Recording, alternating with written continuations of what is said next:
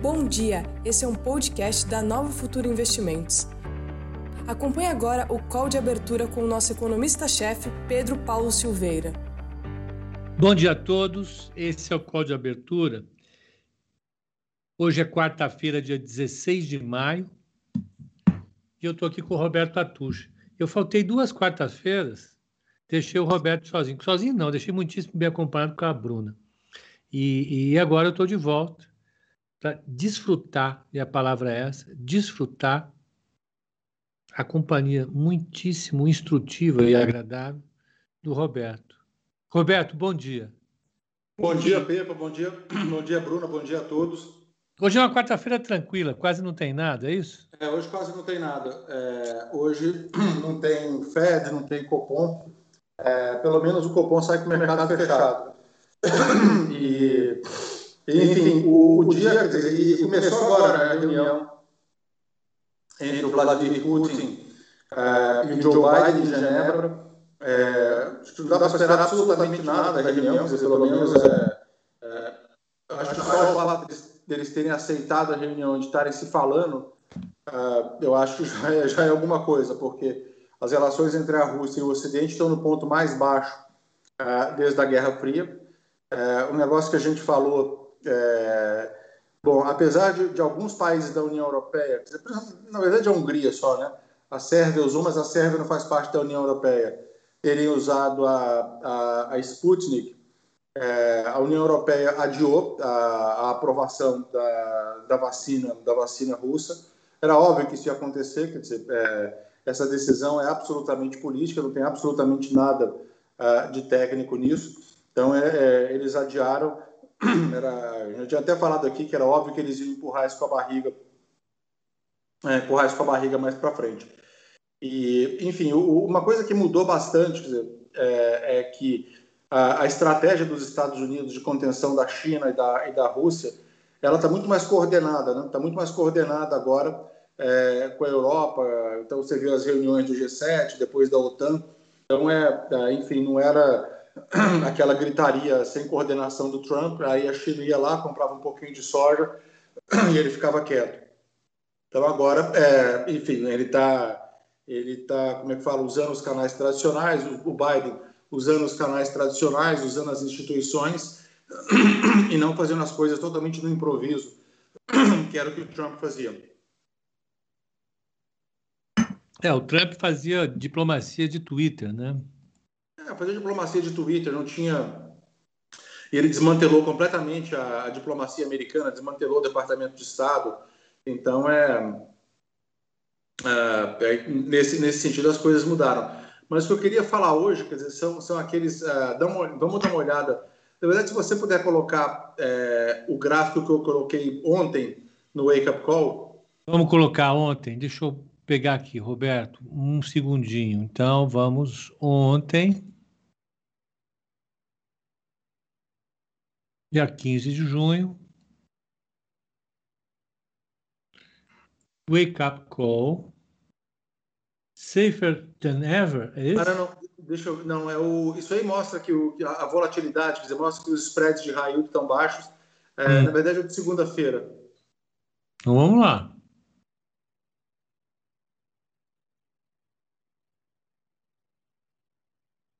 Tá aqui.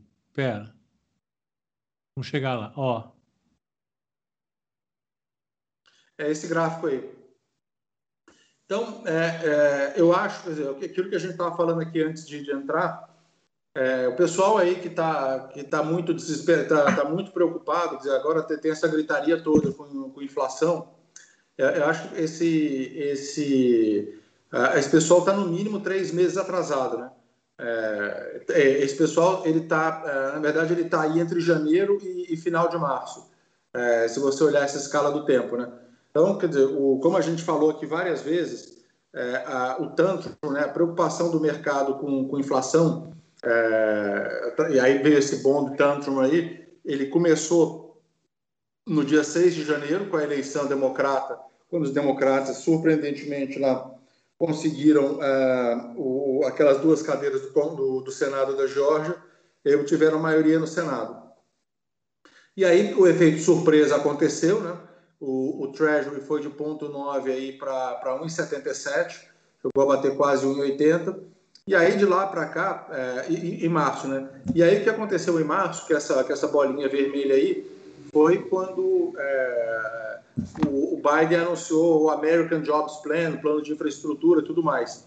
E aí, desde então, quer dizer, é, passou o efeito surpresa, obviamente tem o efeito das pessoas indo buscar, é, buscar yield, né? Mas o que tem acontecido desde então, quer dizer, ele só cai, quer dizer, chegou a bater quase 1,40, agora está aí uh, ligeiramente abaixo de 1,50. Ah, e o que eu quero dizer é, é que uh, a gente já passou do, do, do pico, uh, do pico, da, da, o pico de preocupação do mercado com, com inflação. eu acho, quer dizer, e, e, e o Jay sinalizou isso muito bem, quer dizer, no relatório que ele publicou na sexta-feira, que a gente mencionou na segunda, é, onde ele fala do, do bear case, né? Qual que é o cenário pessimista dos mercados? Uh, o que eu acho que o, que o, mercado de treasury está dizendo. E aí, se você colocar lá é, o wake-up call de hoje, é, o, o que... Espera lá. Deixa eu só chegar lá. Dezesseis, tá? Então, é, o que ele está dizendo. É isso aqui mesmo? Não, esse é o DXY, só para é. falar que ele está aí brigando. O importante, o importante é esse aí, é o cobre. Tá. Então, quer dizer, o que, o que ele está dizendo? É, o, Treasury, uh, o, só que o cobre, ele não conseguiu. Muita gente chamando atenção para isso ontem, perguntando, pô, será que o super ciclo acabou tudo mais? Então, quer dizer, o cobre, ele não conseguiu se segurar aí abaixo da média móvel, de, acima da média móvel de 50 dias, né? O, o, que eu acho que esses mercados que são muito mais eficientes do que, do que equities, é, óbvio, né? Eles estão dizendo é que a, a preocupação agora é, é, do crescimento começar a falter, né? É, então, por exemplo, é, muito, muito provavelmente o, o, o, crescimento americano já chegou no pico, né? É, a taxa de crescimento ano contra ano, ela está no pico ela está no pico agora, né, entre o final do segundo e o começo do terceiro trimestre, em relação ao ano anterior. Né? É, na Europa, isso vai ser o caso é, entre o final do terceiro e o quarto trimestre. É mas o, o news flow é, ele, ele, ainda está muito poluído com esse negócio de inflação. Né? Veio, veio, veio o, o CPI semana passada, aí depois veio o PPI, aí o pessoal fica de cabelo em pé, aquela, enfim, aquela coisa toda, mas uh, uh, eu acho, quer dizer, que, que, o, que o, o que o dinheiro inteligente está te dizendo, o que o smart money está dizendo é que a preocupação agora deixou de ser tanto inflação e, e, passou a ser mais o bom será que será que o crescimento americano não vai não vai cair ano que vem e aí quer dizer, se você não tivesse esse, esse pacote todo de investimento em infraestrutura será que vai ter tanto ganho de produtividade assim como as pessoas imaginavam né? É, então, essa, essa é a preocupação, né? E aí seria muito ruim para os Estados Unidos, porque, bom, a Europa vai acabar fazendo, quer dizer, você viu que ontem, não sei se foi ontem, né? Foi ontem, a, foi a primeira, a primeira captação é, do, dos bonds, né, que vão financiar essa, esse, esse pacote fiscal na Europa, né? O negócio foi 10 vezes oversubscribed. Então, é, é, tá se criando uma, uma, uma classe de, de, de ativo né, em euros, né, que, enfim, é, que seria se for esses bonds emitidos pela, pela União Europeia. Uh, e, enfim, é, esse, esse plano vai acontecer, os desembolsos vão começar a acontecer esse ano, e os americanos podem ficar para trás com isso aí. Mas eu acho que, é, é de novo, é, é, e aí você vê as pessoas nego fazendo call, live, não sei o que, ah, não, como ganhar dinheiro com a inflação americana, como se proteger. Eu acho que isso aí já foi. É, tudo bem, a gente pode estar errado, pode pode chegar o FED pode panicar e enfim. Mas tudo indica que e ontem, quer dizer, o pessoal olhava muito o preço da madeira, né? É, o lumber. Então ontem é. caiu finalmente e, e, aí ah, quando você olha, as commodities já começaram a, estabilizar, começaram a fazer um platô. É, de novo, é, o, o, petróleo vai para 500 dólares, vai para 300, não vai. É, e, e, e, ao, e, ao, longo do tempo, a, oferta de mão de obra vai começar, é, vai começar a se normalizar, os gargalos de oferta vão começar a se normalizar. É, eu não sei se eu comentei é, o que, que eu, eu conversei com um cara expatriado aqui de uma fábrica de pneus e ele falou exatamente isso. Falou, olha, é, a gente, sei lá, trabalhava com estoque, vamos supor, de 200 dias antes da crise, né? Não lembro se eu contei essa história. Aí ele falou, olha, veio a crise, sumiu a demanda, eu não posso, a gente não podia ficar consumindo capital de giro. Então eu vou reduzir o estoque para 100 dias. Reduzir o estoque para 100 dias. E aí isso aconteceu. Agora é, você tem as duas coisas. A demanda volta muito rápido, o cara tem que repor o estoque para o que era normal. Só que isso aí não vai durar para sempre, né? Tem, uh, e de novo, uh, a gente não cansa de repetir: inflação é salário. Tem muito slack no mercado de trabalho. Uh, quando você olha a taxa de participação, ela está, sei lá, seis pontos abaixo, seis pontos abaixo do que foi o pico lá com Clinton. Né? Agora ele está 57, chegou a ser 63. tem, tem muito para ser feito ainda no mercado de trabalho e uh, trabalhador perdeu uh, poder de barganha. Né? Não, é, não é igual nos anos 70 que, uh, enfim, não só o setor de serviços era muito maior no PIB, mas era todo mundo era todo mundo sindicalizado, né? que não é que não é o caso agora. Então é, eu estou relativamente tranquilo com a inflação e eu acho que, enfim, vamos em vez de de novo, tem vários contribuidores nossos que repetem isso o tempo todo. Quer dizer, vamos, vamos ter humildade e ouvir o que o mercado está falando. Em vez de ficar dizendo, não, não o mercado está errado, eu acho que o mercado está errado, eu acho que, enfim, eu acho que vai ter inflação. Enfim, vamos ter, ter, humildade, principalmente esses mercados que são, que são os mais líquidos, né? Que é, uh, enfim, que são, enfim, a, a, as mães aí de todos os mercados. Né? Então, a principal era, era isso que eu queria falar para hoje, né? É, não sei o que, que, que, você acha, se uh, acha que faz sentido isso, enfim, já passou o pico da inflação, pessoas estão exagerando, é, mas é, eu, eu é, sugiro pelo menos, pelo menos você é, dividir as atenções né, entre, entre inflação e crescimento. É, não, eu, eu, eu tendo a concordar com você, é claro, né? Os seus argumentos são muito fortes, são poderosos. Uh, o que de fato a gente está tá observando é, um, é uma reorganização das cadeias produtivas depois de um choque monumental. Né? Ontem eu fiquei me espremendo aqui, fazendo exercício de malabarismo, para tentar explicar em poucas palavras, é, é, numa entrevista, por que, que a taxa de crescimento de 5,5% esse ano não é uma taxa de crescimento, na realidade, tão grande? Né? O fato é que é, é, é, as séries estatísticas que a gente tem, elas estão verdadeiramente poluídas por, um, por uma trajetória que foi muito, muito, muito, muito afetada nos últimos meses, trimestres, semestres, por conta da pandemia. Se isso acontece no âmbito estatístico, com certeza também acontece no âmbito real, né?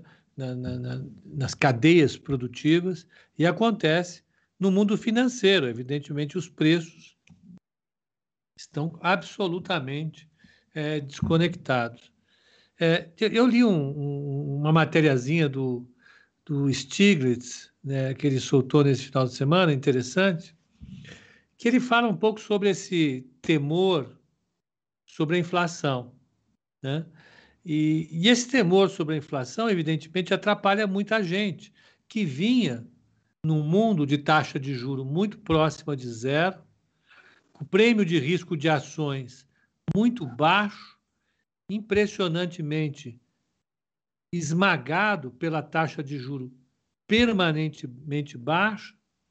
E agora, quando os governos falam em tomar iniciativas mais robustas para incentivar suas economias, dentro inclusive de novos planos de, de, de engajamento da força de trabalho, inclusive para derrubar o desemprego, a, a, esses receios aparecem com uma força muito grande. Ele até se pergunta: será que as pessoas estão verdadeiramente preocupadas com a inflação ou com a elevação do, do Equity Risk Premium, o prêmio de risco de ações, e as suas consequências sobre o nível das bolsas. Né? Se a inflação subir, ele é muito claro, o Banco Central está aí para isso. Né? O Banco Central é poderoso, o Banco Central americano é muito forte, e tem condições de coordenar as expectativas, se a inflação subir, o máximo que vai acontecer é ele puxar a taxa de juro para cima e colocar a inflação no lugar rapidamente. Agora, ele fala, o que o mercado pode estar preocupado de fato é com as consequências disso sobre um novo equilíbrio nos ativos financeiros. É, é disso que nós estamos falando no final das contas. Né? O uhum. mercado, ele, em tese, está muito mais preocupado sobre os preços dos títulos, ações e moedas daqui a um, dois, três, quatro, cinco anos, do que de fato com o nível de preços, com o nível de emprego e com a atividade econômica. Né? O mercado está pouco se lixando para isso no momento. Mas eu acho que, que, que o seu argumento é poderoso. Do ponto de vista atual, o mercado de trabalho não sofreu nenhuma inovação, muitíssimo pelo contrário. Se você pegar os indicadores de participação da força de trabalho, como você falou, deixa eu até colocar aqui o, o Roberto, é um número muito poderoso, ele é. O número bateu 63, ele caiu para 52 no vale da crise. Quer dizer, percentual de pessoas uh, em idade de trabalhar que estavam trabalhando, né? E, e agora ele voltou aí para 62, desculpa, para 57. Vamos pegar aqui. Eu vou colocar aqui porque é muito legal esse número. É um número que, ao longo do tempo, a Janete Ellen nos obrigou a olhar com muito carinho. Que é isso aqui, porque não adianta você olhar a taxa de desemprego sem olhar isso daqui. O que, que é isso? É o total de pessoas. 67, desculpa. Esse aqui é o total de pessoas que ou está trabalhando ou está procurando emprego. Né? Sobre o número total de pessoas em idade para trabalhar. Existem situações nas quais o mercado de trabalho está muito dinâmico e ele vai incorporando muita gente. E a participação na força de trabalho sobe. Foi o que aconteceu de maneira bastante intensa dos anos 60 até o topo que ele bateu ali nos anos 2000. A partir dos anos 2000, em particular, a partir da crise, é, é, é, é aqui é o, é o, período de, é, de assim, de, de, de, de, a grande mudança da inflação. Você teve uma mudança, as mudanças na força de trabalho realmente foram importantes. Ela teve uma primeira queda e aqui foi a crise de 2008, 2009. Ela caiu de 65, 66 para um pico aqui temporário de 63 em 19, desabou na crise para um número abaixo de 60, próximo a 60, e depois subiu agora para 61, 62. Esse número precisa subir, né? as pessoas precisam ser reincorporadas à força de trabalho. Quem está sem procurar emprego precisa voltar a procurar emprego e, e, e, fornecer mão de obra para o mercado de trabalho. E é isso que o Roberto está dizendo. Né? Existe pelo uhum. menos um gap ó, de, de 62, vamos arredondar aqui, para 63, que é mais ou menos, vamos colocar 1,5%, aqui 1,5% da força de trabalho americana, que é muito forte. E para isso começar atuar sobre a taxa de desemprego, que ainda é muito elevada. Então, tem uma folga muito grande no mercado de trabalho, e, e, e, e aí o que a gente tem que observar daqui para frente é se essa folga vai continuar elevada. A impressão que dá, né, Roberto, é que o mercado trabalha com a hipótese dessa folga continuar elevada e a inflação não ficar pressionada durante um longo, longo tempo. Isso está expresso aqui Opa, desculpe. É, é, nos títulos de 10 anos. Ah, é, ou, ou, você pode botar, você consegue botar a inflação implícita aí, o, o como é que fala? O break-even? Five year, five year, aquele que a gente olha e olha direto. Está aqui o de 10 anos. Deixa eu pegar aqui. É... Inflation break-even. Sei lá, eu não sei qual que é.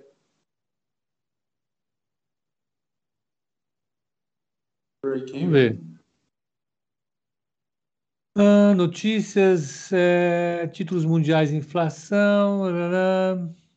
Então, se você colocar tips, talvez, não sei. Tá aqui, ó. Ah, five, five, year forward. É. Tá aqui. GP. Esse aqui é a inflação projetada para os próximos cinco anos, a partir da diferença entre o título IPCA e o título pré, digamos assim, dos Estados Unidos, da inflação que o mercado está trabalhando. E olha, vamos pegar um longo, longo prazo aqui, você recupera.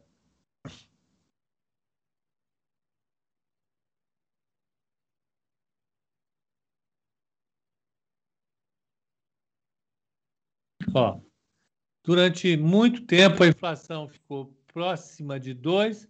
Nós estamos voltando ao nível que estava ali em 2014. Nada muito sério, né?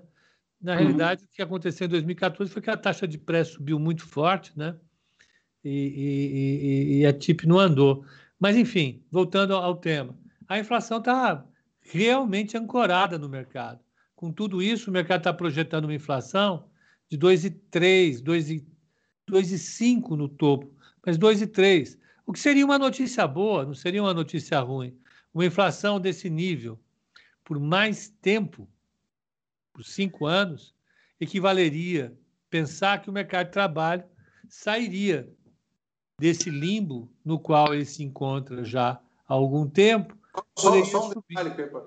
Eu pois acho não. que esse gráfico aí, esse, esse, esse break-even, ele é cinco anos a partir do ano cinco, tá? Ele não é os próximos cinco anos, não. Eu não é? acho. Tenho quase certeza, tenho que dar uma olhada, mas. Porque eu acho que dos, a dos próximos cinco anos ela está acima de 2,5. O, o que é, é, é, esse número aqui, ó. Peraí, vamos ver. Não, não, não, tá certo, tá certo. Ou, ou talvez. É, Vamos dar uma olhada na definição.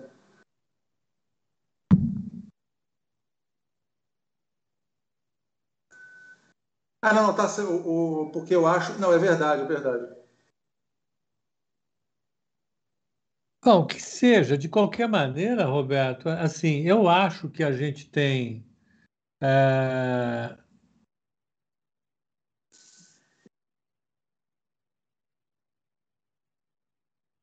Deixa eu só ver esse, esse paper. É Chips Yield Curve and Inflation Compensation. Nananana, Treasury Issues Inflation Protect Chips. Eu, eu, eu acho que é a TIP de 5 anos contra a Treasury de 5 anos. Eu precisaria ler o artigo com um pouco mais de. Não, uh, tudo bem, mas é, enfim, é, é, de qualquer forma, quer dizer, o ponto é o ponto continua. A inflação está ancorada, né? Ancorada. Esse, e o máximo que ela está dizendo é que se tudo der certo, né, se as coisas estiverem acontecendo, se acontecerem da maneira que a gente espera, o que vai de fato acontecer a inflação subir para 2,3, 2,4 e essa e essa curva da ocupação da força de trabalho ela muda substancialmente. Ela volta ali, talvez, aqui para 2011, 2010. Precisa ver os modelos do Fed, como é que eles relacionariam essa, essa taxa de inflação um pouquinho mais alta com o nível de emprego na situação atual.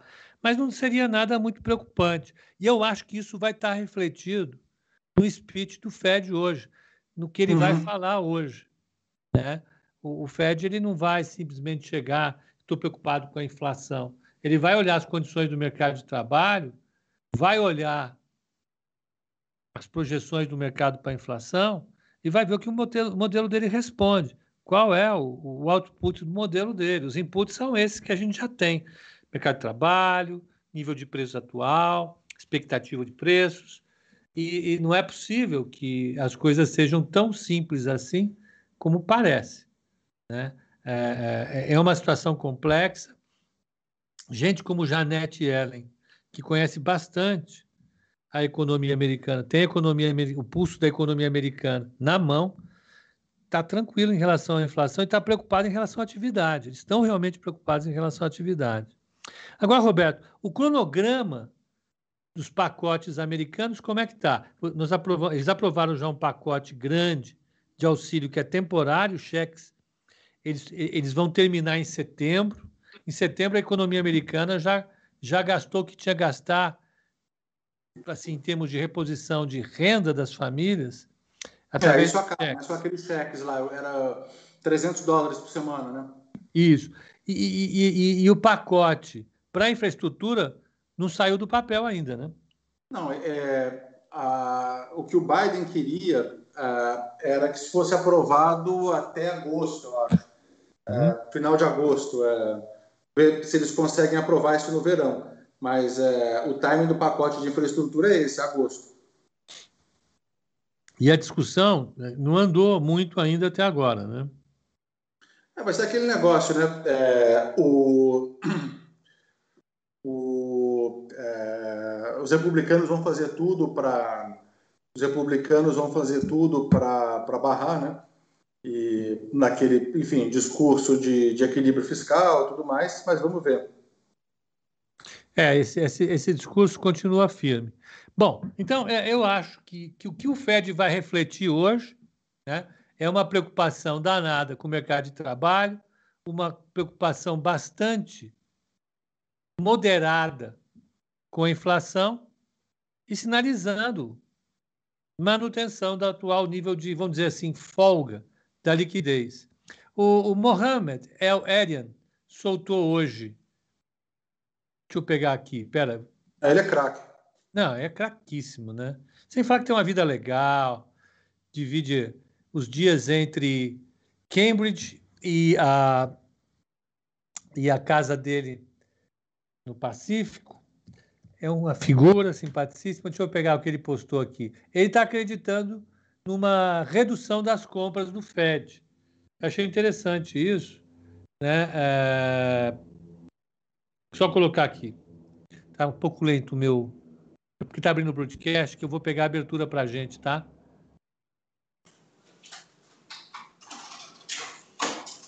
Espera aí que trava um pouquinho.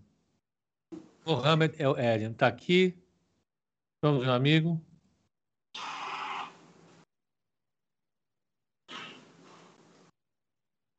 Roberto, eh, começou com a gente aqui o Nicolas Borsoi. Ah, eu conheço ele, muito bom. Exatamente, isso que eu ia falar. O Nicolas vai ser o nosso economista. E ele falou ah. que quase trabalhou na Omni Research. Quase. Eu, eu, eu conversei com ele, é, é, ele é muito bom. Ele estava na Rosenberg agora, né? Estava na Rosenberg. Na verdade, tá. ele saiu para fazer um negócio de cripto e aí uh, voltou. Voltou. Voltou, não, trouxe para cá, vem para cá que nós estamos precisando, chega desse negócio. Quer dizer, é, pera lá, deixa eu pegar aqui o. Só falta não achar. Hum, nananã. Espera aí. E, aliás, eu indico para todo mundo é, é, acompanhá-lo, porque ele sempre tem boas sacadas. Ah, para variar, não estou achando o, o, post, o tweet dele. Mas, de fato, ele está colocando: olha, a gente tem que começar a olhar um pouquinho que é possível que, em algum momento, o Fed comece a sinalizar uma redução das compras da, de títulos, o que não vai significar, evidentemente, uma mudança no nível da taxa de juro. Ele continua acreditando que a taxa de juro vai manter é, uhum. o equilíbrio. É pena que eu não achei. Saiu, acho que saiu ontem à noite. Eu ia deixar separado, mas o Twitter tem, tem esse problema. Depois você não acha mais nada. Mas eu acho que, enfim, é, vale a pena é, é ficar atento para o que ele fala, eu sempre olho. Bom, vamos pegar o que está abrindo o mercado aqui. O mini dólar achando? Copom, eu, não, Copom eu acho, eu estou convencido que é 0,75, porque o, o, o, recado deles foi muito claro. É, é, na reunião passada, eu até li ontem com, com o pessoal aqui de novo o, o, comunicado da reunião passada. Então, eu acho que é 0,75, com uma sinalização mais objetiva dessa vez em relação aos próximos passos. Eu, eu, já vou falar sobre isso. Deixa eu só falar sobre a abertura. Ó. Dólar no 0 a 0, 5,051, mini dólar. A taxa de juros 0 a 0, 8,43 para 2027. E o mini índice 0,12 de queda, 109,900. Para mim, isso é um 0 a 0. Não muda uhum. absolutamente nada. Deixa eu pegar a, a, a, o que o, o Copom falou na reunião passada, eu acho que é interessante para a gente só balizar o que podemos esperar para hoje. É, eu acho que, diferentemente do, do resto do mundo, a dinâmica inflacionária brasileira preocupa. Eu, eu, eu agora acho que, que a gente merece um pouco mais de cautela, dado que a, a inflação subiu muito, a inflação subiu para 8% acumulado em 12 meses, as expectativas subiram e e aqui as coisas são um pouco diferentes. Eu já vou falar um pouco sobre isso, mas aqui, ó. Então ele fala em subir 0,75, né, para 3,50. O comitê entende que essa decisão reflete um cenário básico e um balanço de riscos de variância maior, ou seja, mais incerteza para frente, do que o usual para a inflação prospectiva e é compatível com a convergência para a inflação, horizonte relevante. É, sem prejuízo do objetivo fundamental de estabilização de preços, essa decisão também implica suavização. Bom, ok.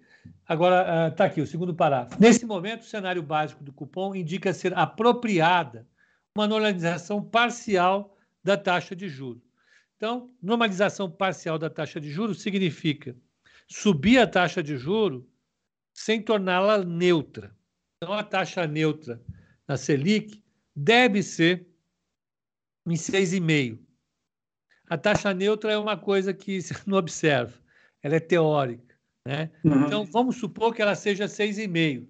Então, o Banco Central, na última reunião, sinalizou que ia subir e não ia atingir 6,5. Ia ficar ali em 5, 5,5. As expectativas de inflação estavam ali. As expectativas de inflação não, as expectativas para a Selic. O comitê enfatiza, entretanto, que, é, que não há compromisso com essa posição e que os passos futuros da política monetária poderão é, é, ser ajustados para assegurar o cumprimento da meta de inflação.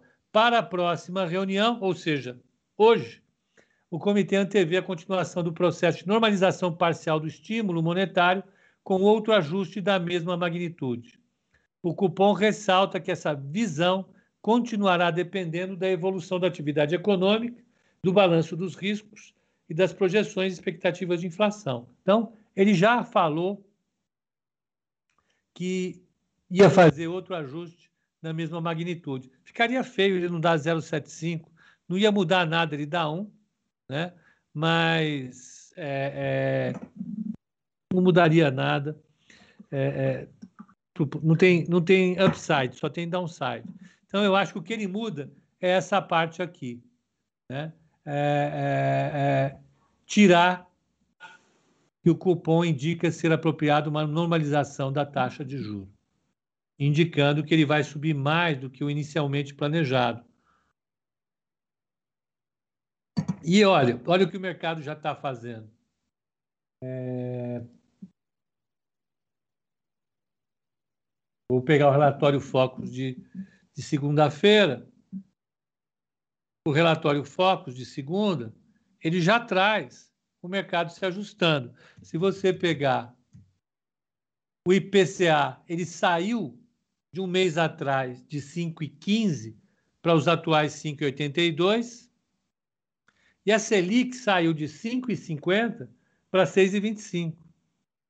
Uhum. Então, o mercado piorou as expectativas de inflação e piorou as expectativas para a taxa Selic.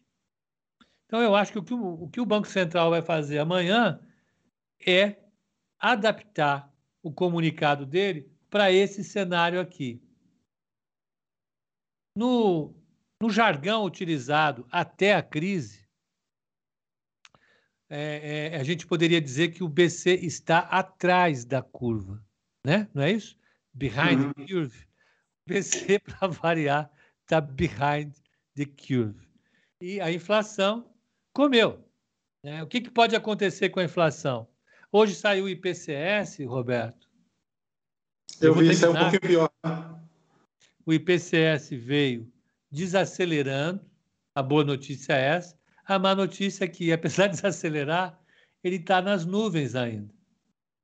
Não faz sentido um mundo com uma inflação rodando a 0,72 ao mês. E acumulou 8,37 em 12 meses. Isso na metade do mês de junho. Significa, então, que junho deve ter uma inflação no mínimo mais alta que 0,6. E vai acumular algo como 8,5%, 9% em 12 meses no final de junho. É muito forte, você concorda comigo? Isso faz um estrago na economia que não tem tamanho. A alimentação está bem comportada, habitação explodindo, 1,34. Vestuário, mudança de estação, tudo bem. E transporte, 1,70, explodindo.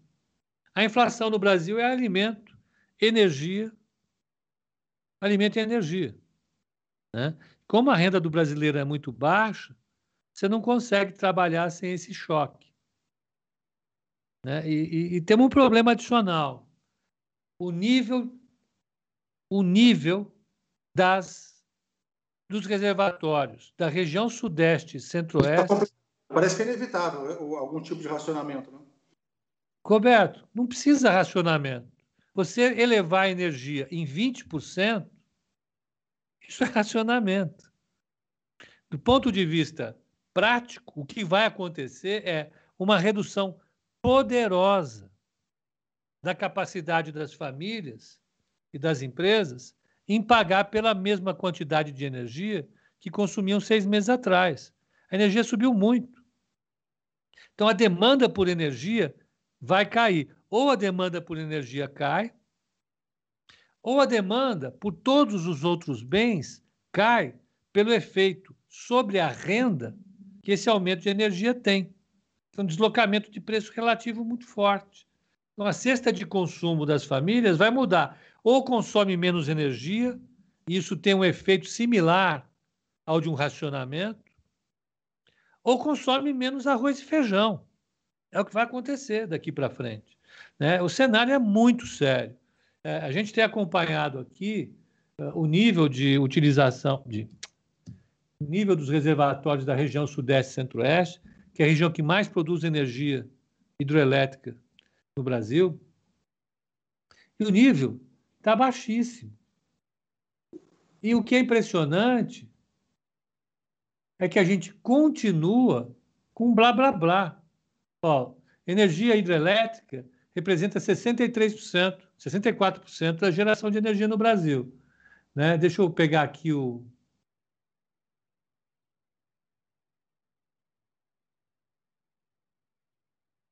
Cadê o nível dos reservatórios? Eu nunca, nunca acho aqui. Pera. Nível reservatórios. É, é, curioso que eu tenho falado sobre isso há algum tempo, e, e o discurso do, governo, infelizmente, é um discurso negacionista nesse campo também. Qual é o negacionismo? Dizer que está tudo bem, não vai ter racionamento.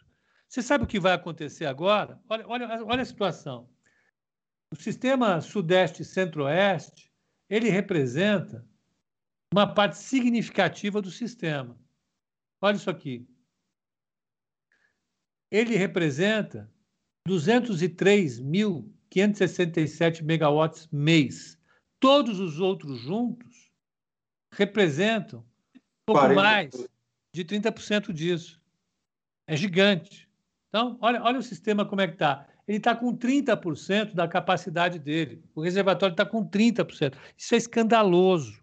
Por quê? Porque nós estamos em junho, vai ficar sem chover até novembro. Né? Vai ter evaporação e uso da água dos reservatórios. E os reservatórios, a partir de um determinado nível, se tornam não operacionais. O que quer dizer isso? o nível fica tão baixo, tão baixo, tão baixo, que você tem que parar de, de, de alimentar as turbinas com essa água, porque essa água tem muito, muita sujeira. Então você diminui demais a vazão das, das, das, das hidrelétricas, a geração de energia das hidrelétricas. Quando é eu me lembro da, da década da, da, da, crise Dilma e da crise Fernando Henrique de energia, é, o número mágico era abaixo de 15%. Abaixo de 15% é arriscado você deixar uma, uma hidrelétrica operando na região sudeste e centro-oeste. Marimbondo está com 8. Água Vermelha, 7,82. E são usinas, são, são reservatórios importantes, tem usinas gigantes aqui. Ó, Nova Ponte, 15. São Simão, 11. Itumbiara, 10. São níveis, são níveis muito baixos. Então, é, é, o que eu estou dizendo aqui com isso é que nós vamos passar o inverno e o outono com energia muito cara. Cara. Complicado, né? É. Então, a gente pode ter uma queda no dólar.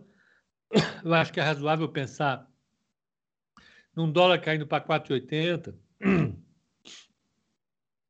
4,50, colaborando bastante para a queda da inflação, mas a, a energia vai continuar cara. O petróleo, se ele cair, não cai para muito baixo, muito abaixo de 65, 60. Eu acho que ele não cai abaixo de 60 mesmo. Não, eu acho que até abaixo de 70 eu acho difícil também. É. Mesmo com mudanças nas expectativas. Então, por mais que você tenha um choque positivo vindo, vindo pelo câmbio e neutro pelas commodities, o que vai acontecer de fato é que as pressões vão continuar fortes na energia e a inflação não vai rodar abaixo de 0,3, na média, nos últimos é, é, é, seis meses do ano. Se você tiver a inflação rodando a 0,3, 0,4 nos últimos seis meses do ano, por conta do choque de, de energia elétrica, a inflação vai terminar acima da meta, vai terminar próxima de 6%. Se termina próxima de 6%, o Banco Central operar qualquer taxa de juro abaixo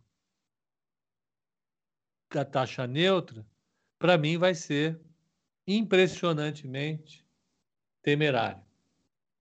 Isso vai arranhar demais a, a, a credibilidade do Banco Central. O que, que você acha? Eu concordo. A situação não está é, não tá tranquila, não.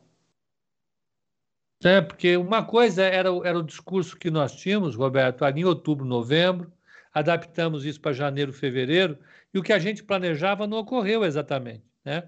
A inflação, a gente esperava, ela ia ter uma pancada para cima, e dada a situação do mercado de trabalho e da atividade econômica, ela cederia. Não aconteceu isso. A inflação vai fechar perto de 6% esse ano. Com 6% esse ano, você não pode simplesmente é, é, é, colocar todas as atenções no nível de atividade, sobretudo quando o nível de atividade já vai estar com alguma recuperação. Então, o Banco Central vai ter que mudar o seu discurso e é o que eu espero para a reunião de hoje.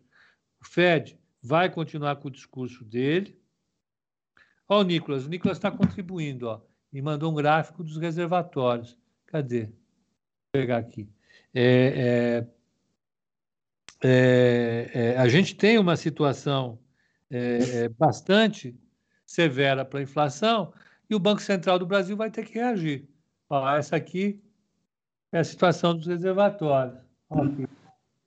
Então, mediana 2000, 2020, ó. Ele cai, tá vendo? Cai. 2020. 2021, a estimativa, ó, a gente já começa aqui embaixo. Então, todas as crises anteriores, anteriores o sistema estava aqui. O que o Ministério de Minas e Energia está dizendo para tranquilizar os eleitores é o seguinte: fiquem tranquilos que quando na crise de, de, de 2000 e na crise de 2015, é, a participação do sistema hidrelétrico era muito maior. Agora a gente tem fontes alternativas, não vai ter apagão. Ninguém está falando, ninguém tá falando em apagão. O que nós estamos falando é os reservatórios estão secando.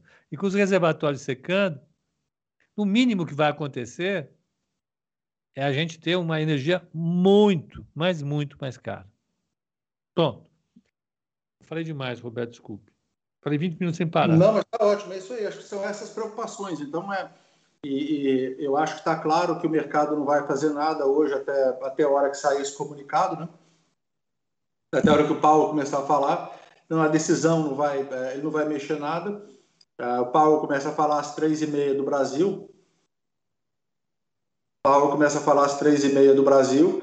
E, enfim, é, é importante olhar as, as estimativas novas do Fed, né? Para a inflação, para inflação e para a taxa de juros. É, hoje é o dia que eles soltam. Hoje é o dia que eles soltam as, as, as estimativas dos diretores, né? É. Tanto para a taxa de juro como para atividade econômica, desemprego e inflação.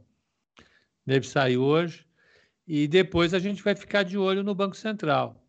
Curiosamente, ontem a Bloomberg ela, ela, eh, ela soltou uma matériazinha dizendo que o Banco Central mais hawkish do mundo deve subir a taxa de juro hoje. O Banco Central mais hawkish do mundo é o Banco Central do Brasil, o que é bobagem. Isso eu achei.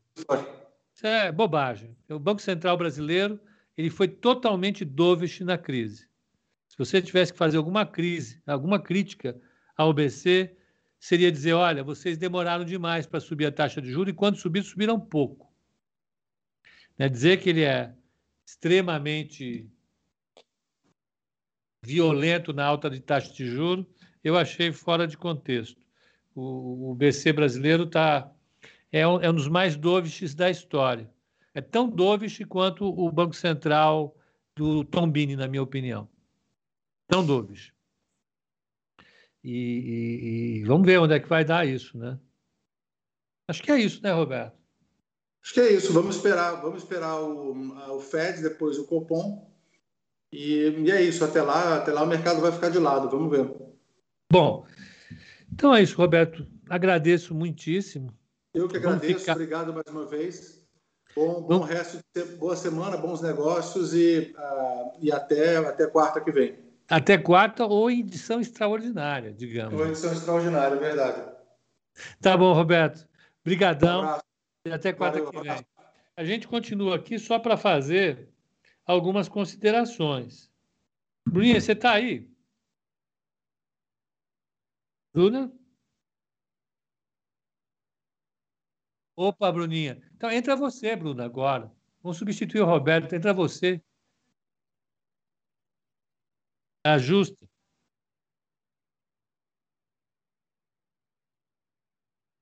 Tá bom. Então, eu vou tocar o barco aqui, já diria a Bruna Sene, falando só como é que está o mercado lá fora nesse momento. Ó. É, na Ásia, o mercado caiu 0,51 em Tóquio, Hong Kong caiu 0,70, Seul subiu 0,69 e o Shenzhen caiu 1,67, pancada. Ah, o euro está 1,21,27, está estável.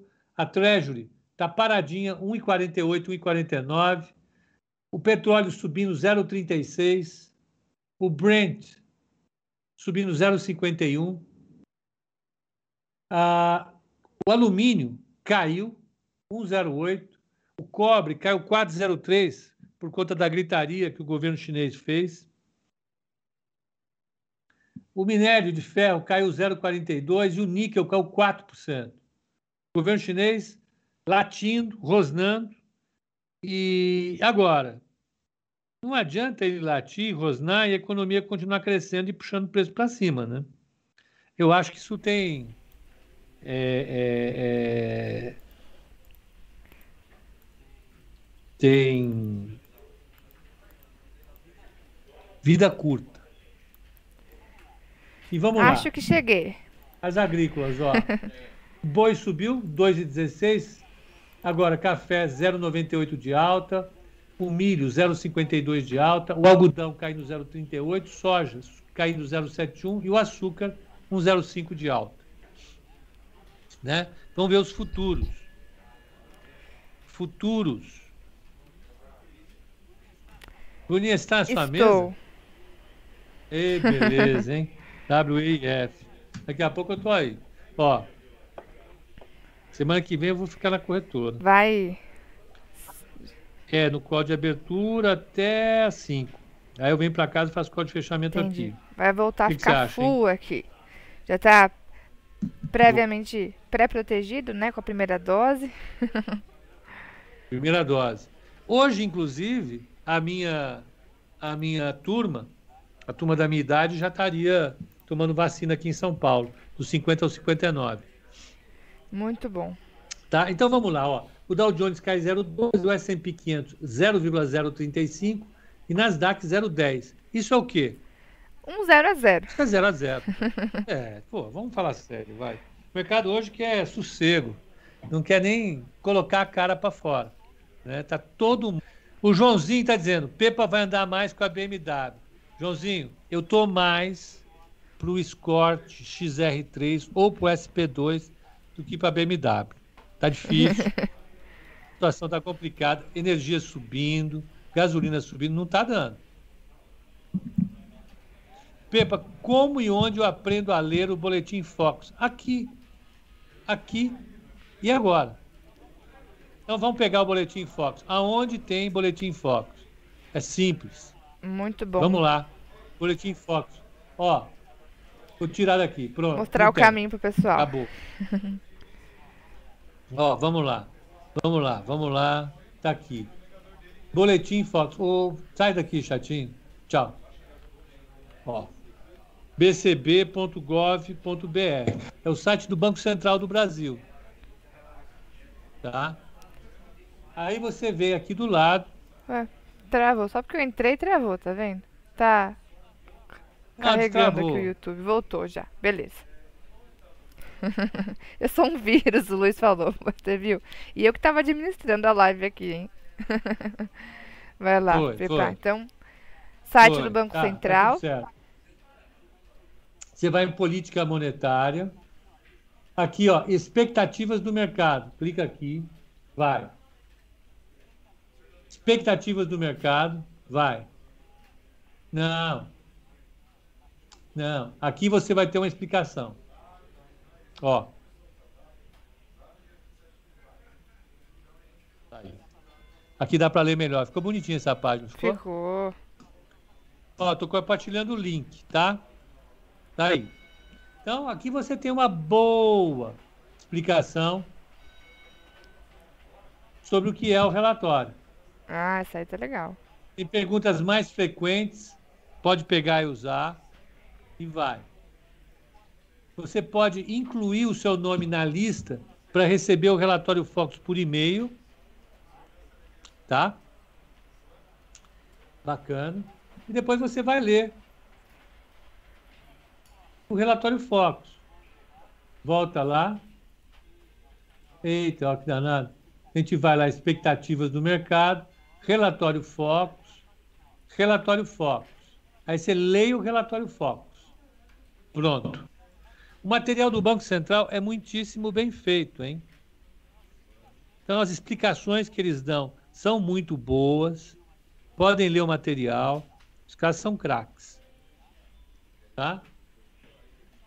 Por que, que são craques? Porque eles estão a vida inteira falando coisa que ninguém entende. Então eles têm um esforço enorme para tentar popularizar esses aspectos da política monetária, dos juros, etc. E tal.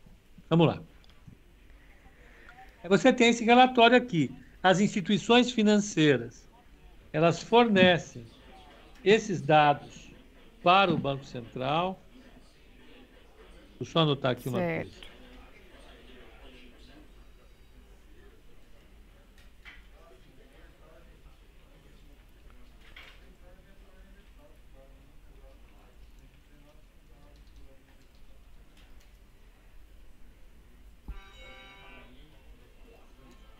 Você não Sim, esqueça. importante. A gente vai fazendo, a gente vai fazendo call. O call é legal porque a gente vai repassando Sim. tudo, sabe? Aí vai, vão acontecendo algumas coisas. Você descobre, opa, eu tenho que fazer isso, tenho que fazer aquilo, tem que anotar, senão você esquece. Então vamos lá. Então as instituições financeiras, toda sexta-feira passam as suas expectativas para isso aqui, para o IPCA, fechamento 2021, 22, 23 e 24, PIB, taxa de câmbio, meta Selic, IGPM, preços administrados, produção industrial, conta corrente, balança comercial, investimento direto no país estrangeiro, dívida líquida do setor público, resultado primário como percentual do PIB e resultado nominal como percentual do PIB. E aí, segunda-feira, você vem. De manhã, no Banco Central, já vai ter 8h25. os resultados da. Sai 8h25, né? 8h25. Você vai ter os resultados da coleta que o Banco Central fez no sistema dele na sexta-feira. Está aqui. Você tem a evolução de quatro semanas atrás, uma semana atrás e hoje. Quantas pessoas responderam o, o, o, o questionário? 126 falam sobre IPCA, 78 sobre PIB, 109 câmbio, 114 meta taxa Selic e assim por diante. O que mais o pessoal está querendo opinar é É IPCA, então. É isso. Então, essa nós tiramos da frente, essa pergunta, né? Está respondida? Respondida. Acredito que sim, eu Você acredito que que, sim? sim. Já tem o link aí no chat Tá. do site do Banco Central. Então, toda segunda, 8h25, tá lá. Relatório Focus. Ó, o Nicolas Tá. colocou aí no chat o comentário, eu olhei que ele já tava dando risada, então. Você viu? Nicolas Aí, ele colocou assim. Cadê? Só tem craque no Banco Central, eles só não manjam de política monetária. Veja lá, veja lá. Ele fala É. isso, depois ele toma uma pancada dos caras. Não pode, hein? Cuidado. É. Pera aí. Onde é? Eu não, eu não vi esse comentário deles. Tá aqui no danado, viu? YouTube, ó. Vamos em lá. cima do Caio. Ah, no YouTube. Ah. Hum.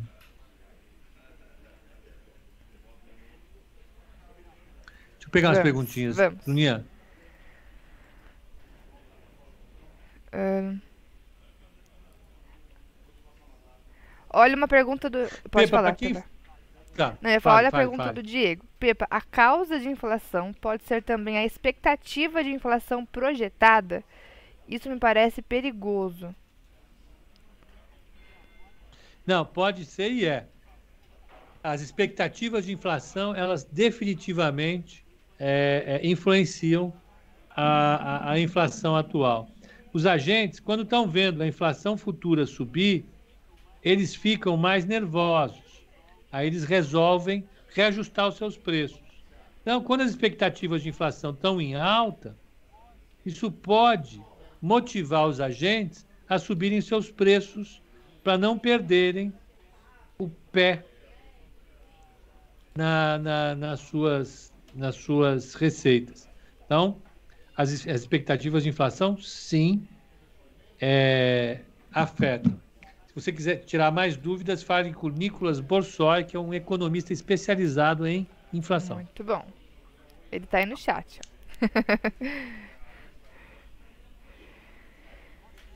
Rosiane pergunta: como funciona a carteira de dividendos? Rosiane é uma carteira de longo prazo para quem quer receber dividendos. Sim. Então, é diferente da carteira semanal e é diferente da carteira recomendada mensal. O objetivo da pessoa é ficar com a carteira, alocar uma parte dos seus investimentos nela, quando tiver com o objetivo de receber dividendo. É isso. Ela não, ela- a gente não mexe muito na carteira, né, Bruninha? Ela quase não, não muda.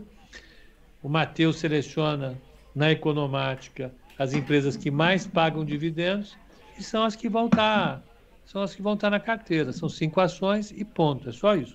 É, voltado para longo prazo de dividendos não, não deve não tem muitas mudanças, né? Mais para até de repente fazendo aportes mensais quem tem esse objetivo de longo prazo, né? Exatamente. Exatamente. Luninha, ó, o, o, o Luiz C. Fagundes está dizendo, Sula 11 passou os 35. Sula hein? 11? Vamos ver como que tá a Sula 11 aqui. Sul América. Sul América de fato fechou forte, fechou bonita ontem, hein? Acima dos 35. Do setor, ela tinha ficado até um pouco para trás.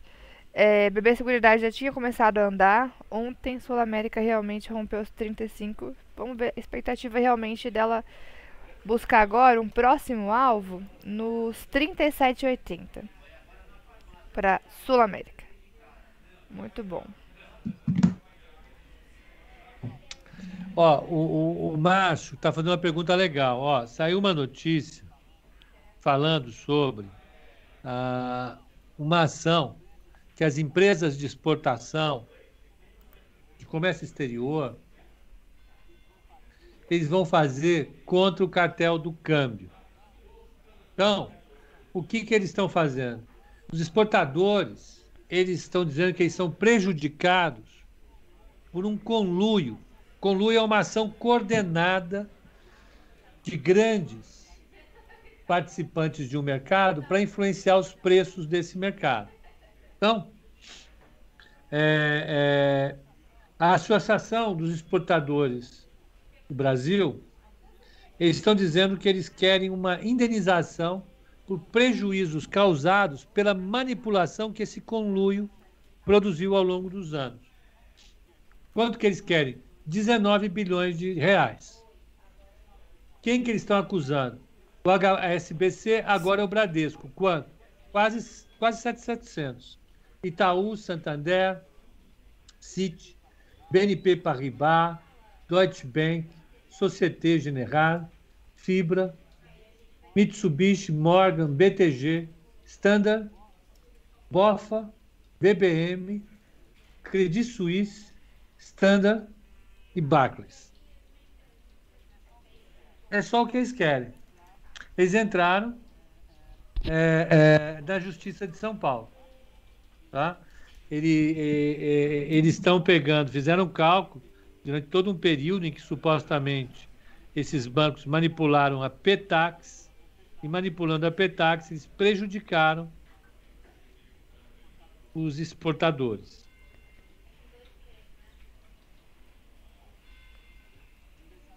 Aniversário da Rose hoje. Rose. Rose. Uhum. Tá aqui. Isso vai rolar. Isso pode ter impacto? Sim. Tem, tem, tem. Tem impacto. Estão pegando o período de 2010 e 2011. É aqui. Então, pode impactar valor de banco, sim. Depende de como essa ação vai andar.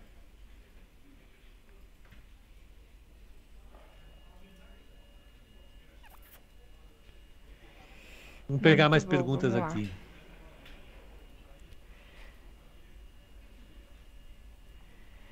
Pepa, o Pablo pergunta.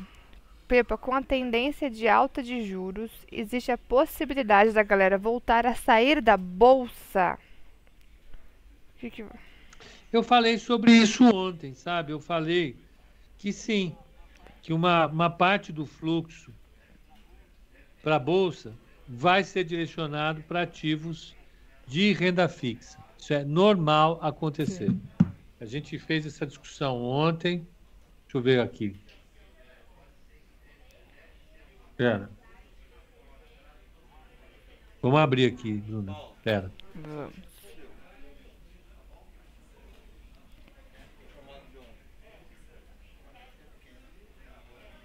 Já tá aí. Enquanto isso, o Edson perguntou se tem carteira recomendada de FIIs. Edson, o, o Rosa e o Nick fazem uma seleção de FIIs pro mês. Ela, essa seleção fica no nosso site, ela é divulgada também no, no nossas redes sociais, como o Instagram, por exemplo. Tem a seleção de FIIs que sai no comecinho do mês, tá bom? Então, Ó, aqui, o, o, o Paulo, no dia 14 do meia, portanto, anteontem, segunda-feira, na abertura, eu conversei sobre Uhum. isso. O Rafa perguntou você acha que as LFTs vão impactar no mercado de forma visível? Lembra que eu respondi errado, né, Bruno? Era aí. Com a alta da Selic, é provável que ocorra um ajuste na carteira do mercado. Das carteiras no mercado. A demanda por títulos de renda fixa vai subir e a demanda por ações, por exemplo, deve cair. Sim. Expliquei, tá lá. Segunda-feira, no call de abertura. Eu e Bruna Senna. Isso aí. Respondendo Rafa.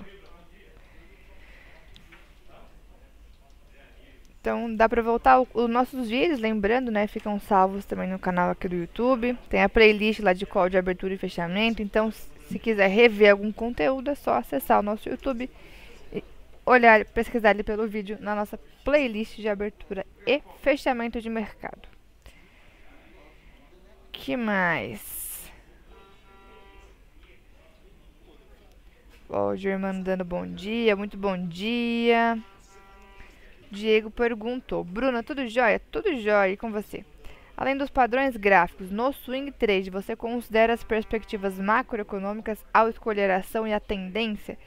Diego, para swing trade especificamente, como a gente olha muito para o curto prazo, o que eu mais vou olhar mesmo são os padrões gráficos, né? Porque a gente quer pegar justamente esse movimento de curto prazo e aí é o preço que vai que vai trazer uh, as principais, os principais pontos de entrada e saída. É claro que a gente está discutindo aqui todos os dias o cenário, né, e tudo aquilo que a gente deve ficar de olho. Então, eu chego a comentar com o pessoal na sala sobre alguns eventos que são importantes a gente monitorar, que podem justamente influenciar nas operações, mas para tomada de decisão exatamente de onde entrar e sair é gráfico, tá?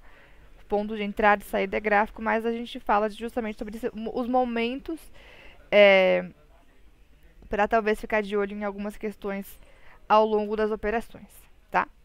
É basicamente isso. Chique, hein? Chique. Chique. Chique no último. No último, então. Mas. Pepa, numa hiperinflação nos Estados Unidos, o que acontece com o real? DEFCON, uma hiperinflação nos Estados Unidos é algo que a gente não precisa pensar agora, tá? É tipo assim, a gente sabe que vai cair um meteoro no nosso planeta. Em algum momento vai cair, né? Já caiu, cai de novo. A gente não está pensando nisso todo dia, né? Essa possibilidade desse meteoro cair enquanto a gente estiver vivo. Claro, porque depois que eu não tiver mais aqui, que se dane. Pode cair o quanto quiser de meteoro. A probabilidade dele cair é muito baixa. Apesar do estrago ser muito elevado, a probabilidade é baixa. Né? Vamos colocar isso em termos de esperança matemática, é o nome, é o nome certo, tá? O resultado potencial que um evento desse tem no meu dia a dia. Vamos pegar aqui, ó. Não, não, não. De novo, não. que houve? Bruninha, lado, hein? 16 do meia, abertura. Então vamos lá. Vamos pegar aqui a pergunta do Defcon Gaming. Defcon Gaming, ele está assistindo influencers está perguntando isso, porque tem influencer que está falando com essa emissão de moeda do governo americano, dos governos, vai acontecer uma hiperinflação. Compre Bitcoin. Adorei Eita, a voz, Laia. Eita, Laia. Quem é você? Eu sou fulano de tal. Bobagem, né? Estou aqui. Eu estou tentando ganhar tempo para escrever. Ó, então vamos lá é, a chance de ocorrer uma hiperinflação nos EUA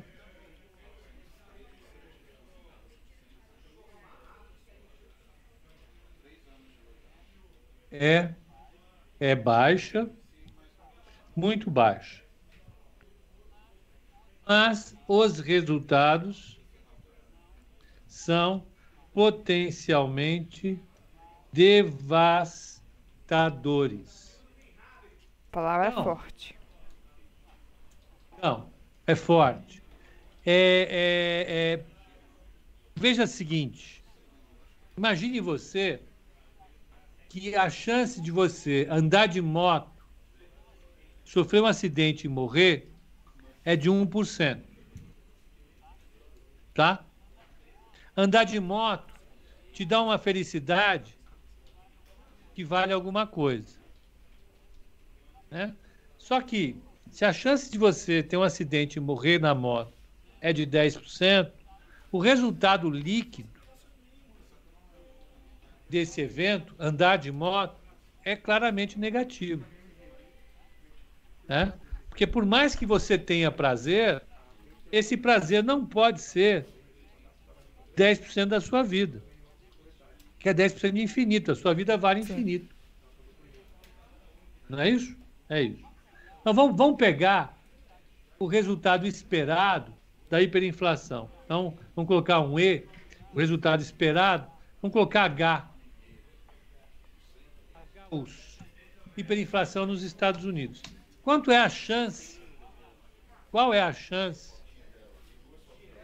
de ter, é, de não ter hiperinflação? Vamos colocar é 0,99 0,99. Não, é 99, desculpa, é 99,99%. Tá certo? Vezes o resultado disso. Qual o resultado de não ter hiperinflação nos Estados Unidos? Ah, vou colocar um número qualquer, tá? Um. Podia ser um, podia ser mil, vou colocar um para ser um pouquinho. Mas, o resultado contrário disso. Qual é a chance de ter hiperinflação nos Estados Unidos? É 0,001. É o complementar disso, né? Baixinha. Baixinha. Não. Um zero a mais aqui. Sim. Quase zero. Vezes Quanto que custa a hiperinflação nos Estados Unidos? Infinito. Você imagina, se acontecer uma hiperinflação nos Estados Unidos, o mundo quebra. É um terror. Vamos colocar quanto aqui? 999, 9999 vezes é, elevado a mil. Vai dar um número próximo de infinito. Então, uh, uh, nesse negócio. Não, não vai dar, hein? Chato. Nesse evento que eu estou falando, o downside que tem. Dá licença.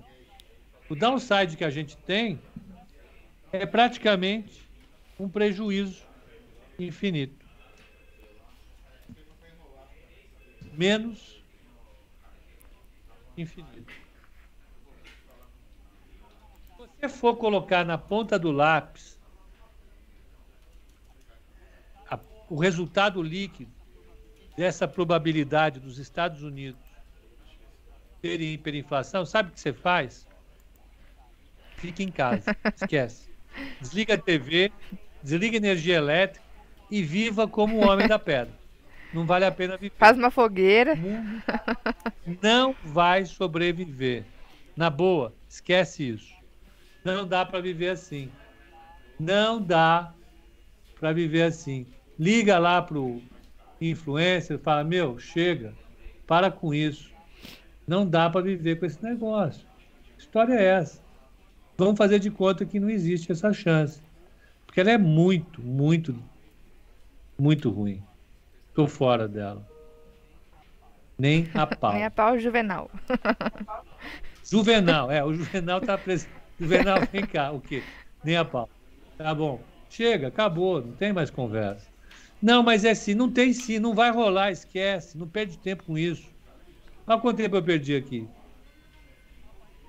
Só para responder esse influencer aí. Meu, para de falar besteira, influencer. Arruma outra coisa para você falar. Deixa a turma em paz, que a turma está precisando trabalhar. Tá bom? Vamos lá. Muito bom. Agora, Pepe, o artista de rua lembrou uma coisa. Hoje é vencimento de índice. Hoje, Uhum. quarta-feira, mais próxima do dia 15, junho, mês par. Portanto, próxima letra do índice é a letra Q de queijo. Podia ser J de juvenal para combinar, né? Mas não, é Q de queijo. Exatamente. Você tem que lembrar duas coisas da regra da Bruna: proximidade do dia 15 mês e par. mês par. Exato.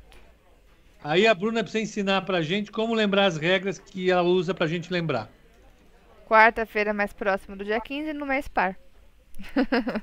Como é que a gente lembra disso? É, decorando. É, tem jeito. Decorando, co- escrevendo num papelzinho e deixando do lado. Quarta-feira, mais próxima do dia 15, no mês par. Só colocar na cabeça que a gente decora rapidinho. É duro, né? Assim, eu tô, eu tô, eu preciso de mais tempo para decorar isso. Eu tô só há 38 anos, não consegui decorar. O que eu faço? Esqueço. A- as letras, por Existe. exemplo, eu também não, não sei. Eu tenho que sempre olhar no Google. Letras de Ah, vencimento do índice. Aí aparece lá a tabelinha. Bruna, aqui dentro não tem SSD, ainda é Um HD de. a disquete. Não é HD, não é Disquete. disquete. Você Eu sabe o que é sei, disquete ou não? Sabe? Eu tinha É. disquete na aula de, de informática lá, a gente levava os disquetes pra, pra salvar os trabalhos. Eu lembro. Não, mas não é o disquete que você está pensando, é esse disquete aqui, ó. Esse disquete É esse mesmo. aqui. Não, esse é grande. Não, esse é, Ah, esse esse é é moderno? moderno. Tinha outro? Desse, desse aqui, ó. Esse aqui é o disquete. O meu disquete é esse. Ah. Sabe Tá. que esses dias eu tava, eu tava procurando um, um DVD. O DVD já é mais pra frente do disquete. E já foi extinto, né? Eu tenho um DVD de um filme que eu adorava assistir. Eu queria assistir de novo, não tem no Netflix, não tem na Amazon. E não tem onde assistir, porque eu tenho o DVD, mas não tenho aparelho, não dá pra assistir em lugar nenhum. Ficou ultrapassado já. É, esquece. esquece. Esquece. É o Acabou. mundo. Não, os computadores não tem mais leitor Não de tem. DVD. Que é? Esquece. Não tem. Substitui pela SSD. Olha, é... e hoje você assina um streamer, você tem todas as músicas. Sim. Acabou. Olha, o Rogério ainda tem Winchester. Voltando à história, é aqui dentro a memória é muito baixa e ela é lenta ainda, né? Para andar e localizar as informações demora um tempão. Então, o que é, é, eu faço é deixar essas informações para o Google. Google tem Sim. tudo, usa o Google. Melhor. Ainda bem que temos o Google, né? Então, mês par, proximidade do dia Sempre 15. na quarta. Letra, letra reza. Joga uma letra qualquer e torce para dar certo. Até o, o Prof. Chat Pro aceitar, você vai colocando As letras. letra, vai enfiando. São 23 letras só, é rápido, passa rápido. O índice ainda é mais fácil, né? Só a cada dois meses. O dólar que é todo mês que, que é mais complicadinho.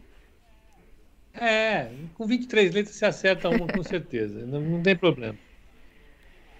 O que, Que mais? mais? Vamos lá. É, 8, 9h54, estamos quase lá, né? Ainda dá tempo a gente. Responder mais uma perguntinha? Dá, dá, dá, dá. Então vamos ver. Bom, então, portanto, hoje, índice, letra Q de queijo, Win Q21, Indy Q21, respectivamente o mini e o cheio. Hoje já a letra Q sim.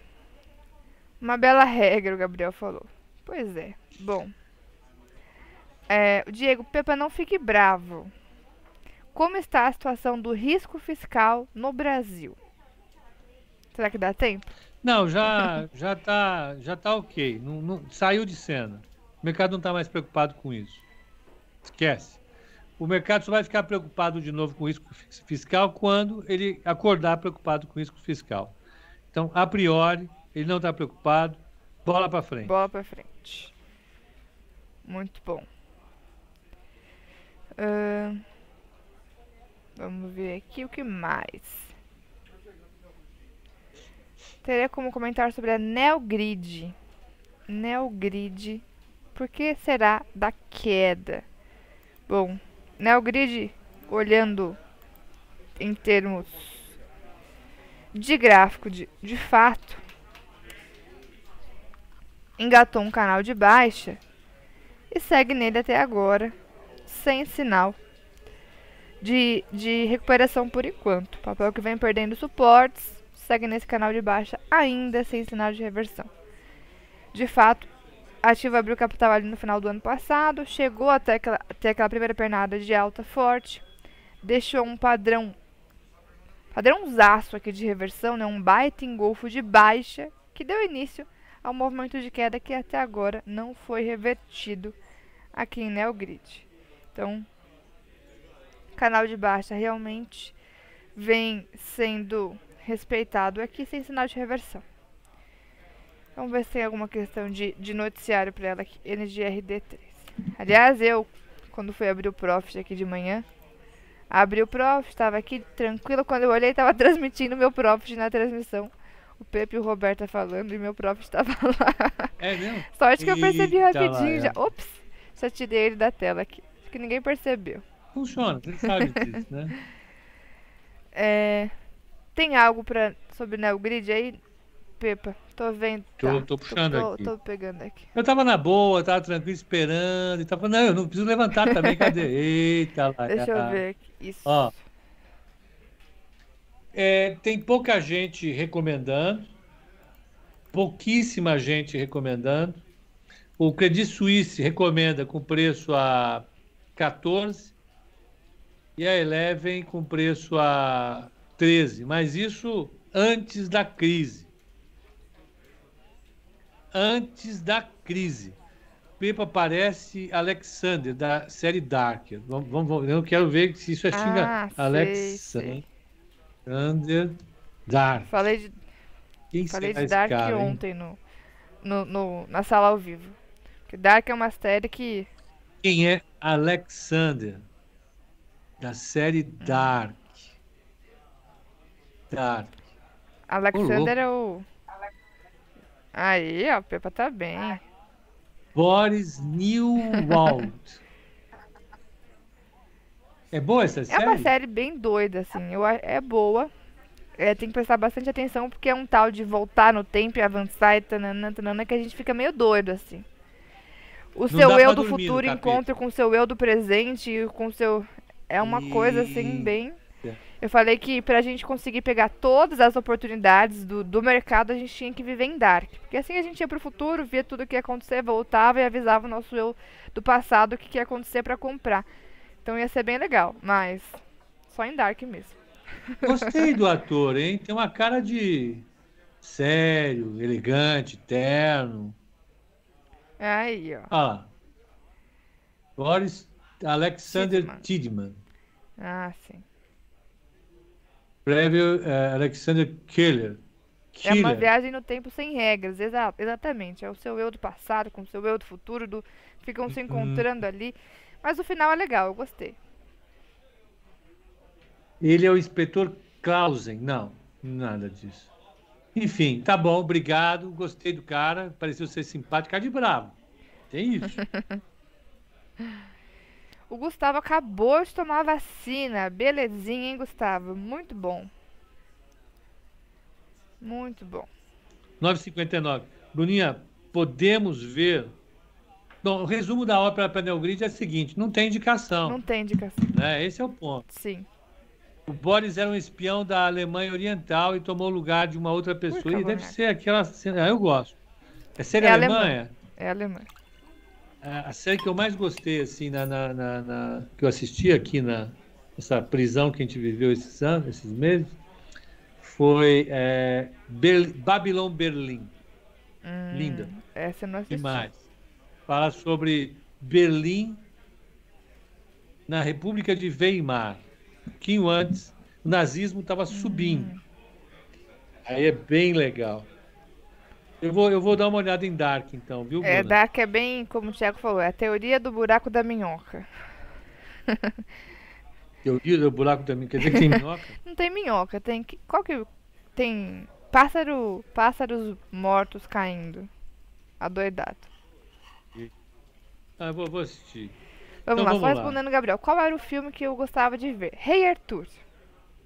Assisti muitas vezes. Eu tenho o DVD, queria assistir de novo. E já sei quase todas as fases do filme. E não tem onde assistir porque eu não tenho DVD. Mas a vida é que segue, né? Vou procurar ele na internet para assistir. Filme da infância esse aí. Rei Arthur, de 2004. Bom, Dark é uma série que me agradou muito, o Diego falou. Gostei demais. Vamos então para abertura? Temos, Temos que, que ir, ir né? É, alguém tem que trabalhar, né? Às 10 em ponto, começando a ver a abertura. Aliás, como que estava o índice futuro até agora? Aqui, ó, deixa eu pegar ele. O índice abriu pesado hoje, né? Vencimento novo, 0,62 de queda. Abriu com gap de baixa, mas está subindo. Abriu com gap de baixa, mas vem subindo. Chegou, ou seja, chegou a cair mais logo na abertura. E deixa eu ver como que tá o dólar, só antes de começar a ver os leilões. Fez que ia e não Fez foi, que é isso? não foi, mais ou menos por aí, né? O dólar hum. Eu sei, conheço essa história. o dólar tá naquela, naquele esquema que a gente tem visto bastante aqui. Zero a zerando, né? Com 0,05 de alta. Agora, leilões. Vamos lá. Tem papéis que já abriram, hein? mas vamos ver os, os principais leilões. Por onde começamos, Pepa? Vamos começar pelas duas, duas maiores, maiores, né? Petro e Vale. Ou Vale Petro. Vale Petro. Vale. Aliás, como que tava o minério hoje, hein, Pepa? Minério, já não me lembro. Já que falamos de Vale. O minério estava caindo 0,50. Certo. Vale. Caindo 0,50, segundo a Bloomberg. Tá aqui, ó. Vamos olhar. 0,41. Pronto. Caiu. É. Vale ontem, tá. Vale fechou pesadinha. Queda de 1,95. Hoje, leilão com 0,09 de alta. É quase um 0 a 0 para Vale. Na Petro tá também temos quase um 0 a 0 com 0,03 de alta. Marcião está pedindo Itaú. Itaú ele, quer, ele quer Itaú. Itaú. Ele fica revoltado eu só falar em Bradesco. mas vamos lá. Itaú, vamos lá. Itaú com 0,37 de alta no leilão. 0,30. Petro Rio. Rio. Prio 0,10 de queda. Prio que fechou forte ontem, hein? 3,60 de alta. For. É, e, GTA? Vamos ver o que o povo está aprontando no GTA. 0,12 de queda. 0,12 de queda. Quase um 0 a 0 aqui também. Renner, Renner a empresa. Renner. 0,21 de alta. 0,21 de alta Renner. E olha, só um comentário Renner, sobre Renner. É importante resistência para ela no 49.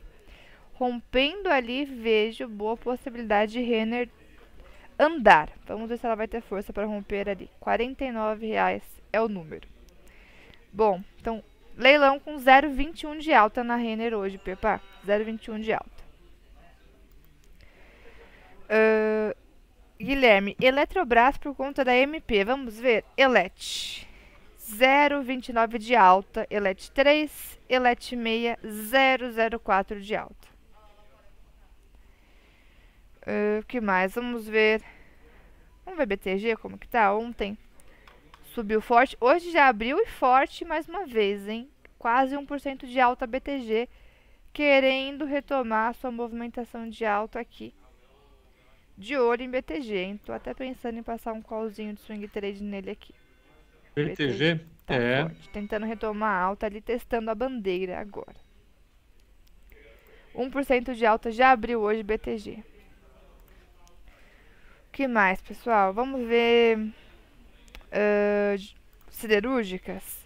GGB com 0,38 de alta, CSN com 0,67, Uzi Minas com 0,91 de queda. Então, no leilão a gente tem alta para GGB e CSN e queda para Uzi Minas das siderúrgicas aí. Dos bancos, a gente falou de BTG, falou de Itaú. Vamos dar uma espiadinha em Bradesco. Tá com 0,32 de alta Bradesco. BBAS está com 0,56 de alta. Uh, vamos, CCR, vamos dar uma olhadinha em CCR. 0,21 de alta CCR. 0,21 de alta. CCR O3.